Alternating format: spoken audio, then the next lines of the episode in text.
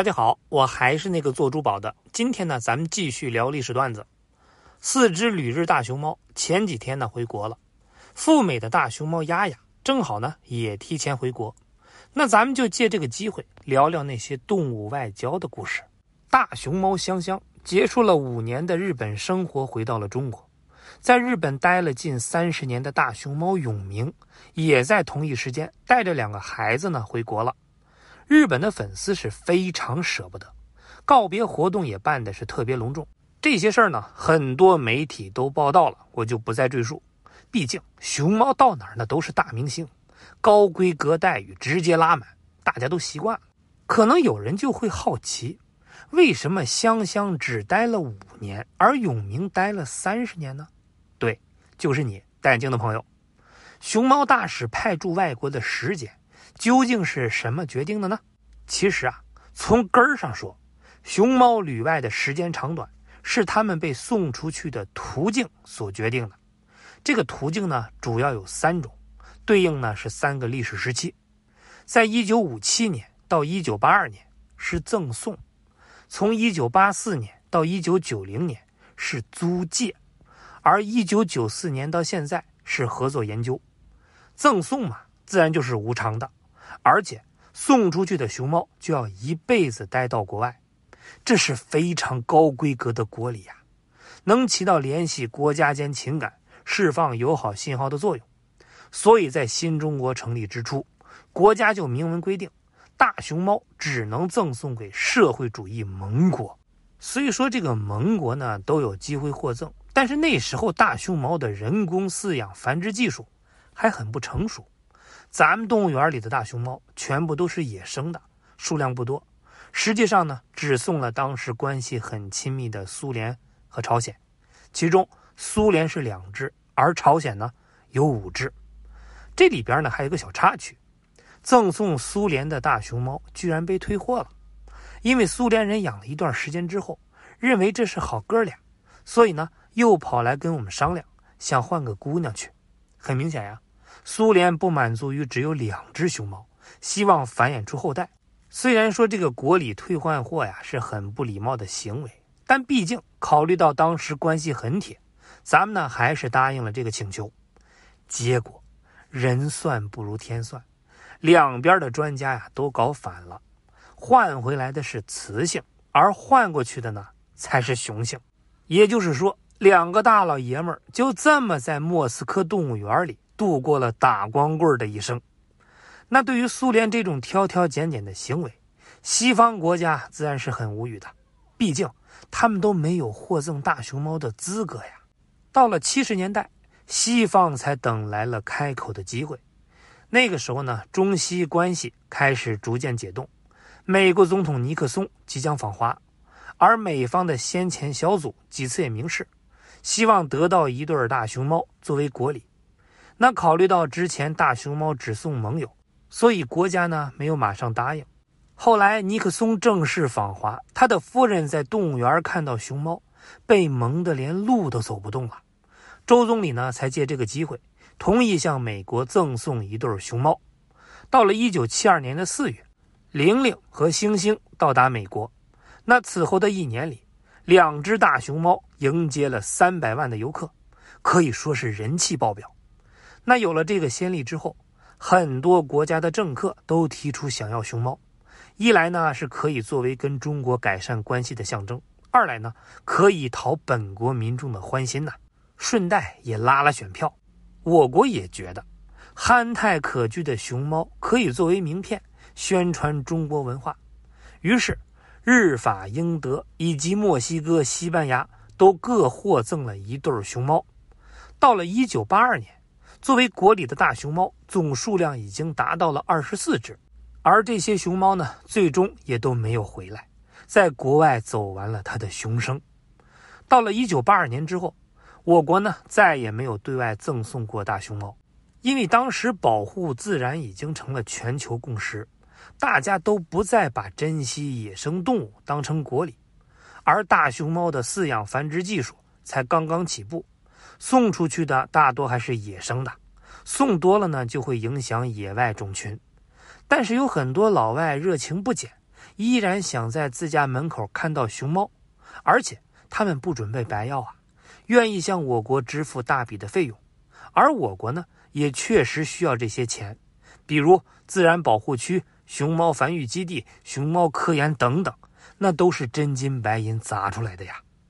在八十年代，美国有十多个城市都租到了熊猫，日本跟众多的欧洲国家也租到了。国家很快就发现这种模式不太行啊，因为租期往往是两三个月到一年，熊猫如果频繁的更换居住环境，很难适应，而且呢也耽误它们交配繁育，所以短短几年之后，这个商业租借就被叫停了。那取而代之的呢，就是合作研究模式。咱们把有繁殖能力的健康熊猫借给有技术、有财力的国家，让他们帮忙研究和养育，时间呢定为十年。这期间需要向我国支付高额的合作费，而且期间繁殖的幼崽归我国所有。那幼崽长大之后，通常呢是三年就要回到中国。当合作到期，是熊猫的状况和双方的意愿再决定要不要续约。那说起来简单呀，其实实行起来非常复杂。光是对合作动物园的考察就得花上几年时间。比如，你得把对方的环境、实力、科研水平搞清楚啊，然后手把手的教他们给熊猫造合适的家。而且，熊猫合作是个外交信号，所以需要外交部等多个部门签字批准，合作协议才能最终落地。一九九四年。我国首先跟日本就敲定了合作，一对大熊猫就到了日本，其中的雄性就是咱们开头说到的永明。永明呢，在日本过得是非常滋润，粉丝多，待遇好，而且还收获了爱情和幸福美满的家庭。永明和两任配偶共生下了十六个孩子，他的年纪啊，相当于人类的八九十岁了，不过他的身体状态仍然很好。还奋战在壮大家族的第一线，永明在日本受欢迎，自然过得也开心。这个合作协议自然也是一续再续，所以永明在日本待了将近三十年时间，到暮年呢才回家养老。而同时回来的香香，严格意义上啊已经不算是回到故土，因为他出生在日本。那按照合作协议，他三岁成年之后就要回到中国的繁育基地。找个对象成家，只不过呢，因为疫情的缘故，回国时间是一拖再拖，最后待了五年时间。那除了日本之外，咱们呢还跟美国、英国、德国等十多个国家建立了合作关系。如今生活在国外的熊猫，要么呢是走合作途径留洋的，要么呢就是出生在海外。那大多数旅外熊猫都受到了悉心照料，生活的不错。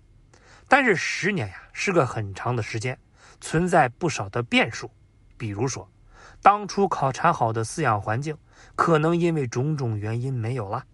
所以呢，也有个别熊猫在国外的状态不佳，疑似被虐待。那赴美的乐乐和丫丫就是这样。乐乐在二月初因为心脏病死亡，丫丫呢也被拍到是瘦骨嶙峋。所以在网友的呼吁下，丫丫已经是提前回国。相比起生活在中国的繁育基地，去陌生的异国，对于熊猫来说确实有风险呀。哪怕熊猫在国外过得好，我们多多少少呢也是有点心疼的，更别提那些过得不好啦。但是话又说回来，咱们送熊猫出海也并非是单方面的付出，外交啊就讲究个有来有往。其他国家也送了不少动物来中国，在八十年代前。外国驻华动物大使通常呢都是那个国家的代表形象，或者呢是珍稀野生动物，比如南亚、东南亚的这些邻居们，家里呢都生活着大象，他们呢就被常常作为国礼送给我们。越南就曾经送过我们三头，斯里兰卡呢也送了三头，印度、巴基斯坦还有缅甸各送了一头。越南送我们的大象一龙就生活在广州动物园里。其中最有来头的呢，是越南送给我们的阿土和阿邦，因为这两头象啊是正儿八经的退役战象。五十年代，越南人跟殖民者开战，由于当地是多丛林，交通条件差，大件的军需品都是靠大象来驮的。阿土阿邦就是运输功臣。那我国在这场战争中也给了越南非常大的支持，送战象就最能体现这种特殊友谊。苏联呢就送来了活动范围远在极圈的北极熊，美国在建交之初也送来了严寒地带生活的动物麝牛，尼泊尔呢送给了我们独角蜥，朝鲜就送给过我们东北豹，日本呢送给过我们乌九鹿。这些来自世界各地的动物，不仅丰富了咱们动物园的品类，也开阔了几代人的眼界。不过到了八十年代之后啊，外国送野生动物就送的非常少了，原因跟我们不送熊猫类似，都是要保护自然生态，所以动物国里啊，逐渐就变成了送养殖动物或者是标本。哎，你可别觉得理轻啊，它们也是有巨大的价值的。比如美国呢。就送了一头婆罗门牛，就因为有极强的抗病能力，被咱们用来培育杂交改良肉牛，而它的后代遍布大江南北，产生了难以估计的经济效益。非洲岛国科摩罗送给了咱们一个看似不起眼的鱼类标本，这种鱼呢是极其稀有的拉蒂麦鱼。数亿年前，鱼类逐渐进化出四肢，最终上岸变成了陆生动物。而拉蒂麦鱼就是进化中的一环，人们本以为它早就灭绝了，没想到在二十世纪意外捕捉到了活体。现在全世界总共才十几个标本，可以说是研究进化史的稀有材料。而这件标本现存在北京的古生物博物馆里。外交啊，本来是个很严肃枯燥的事儿，熊猫跟其他动物大使们就是靠着自己的本事。给国与国间的交往增加了一点活泼有趣的气氛，他们呢也为此离开原本的家园，前往陌生的国度。我想啊，如果动物呢要是能思考，肯定也会觉得，自己都付出了这么多努力，帮人们搭建友谊的桥梁，你们人类一定要懂得珍惜呀！友谊的小船可不能说翻就翻啊！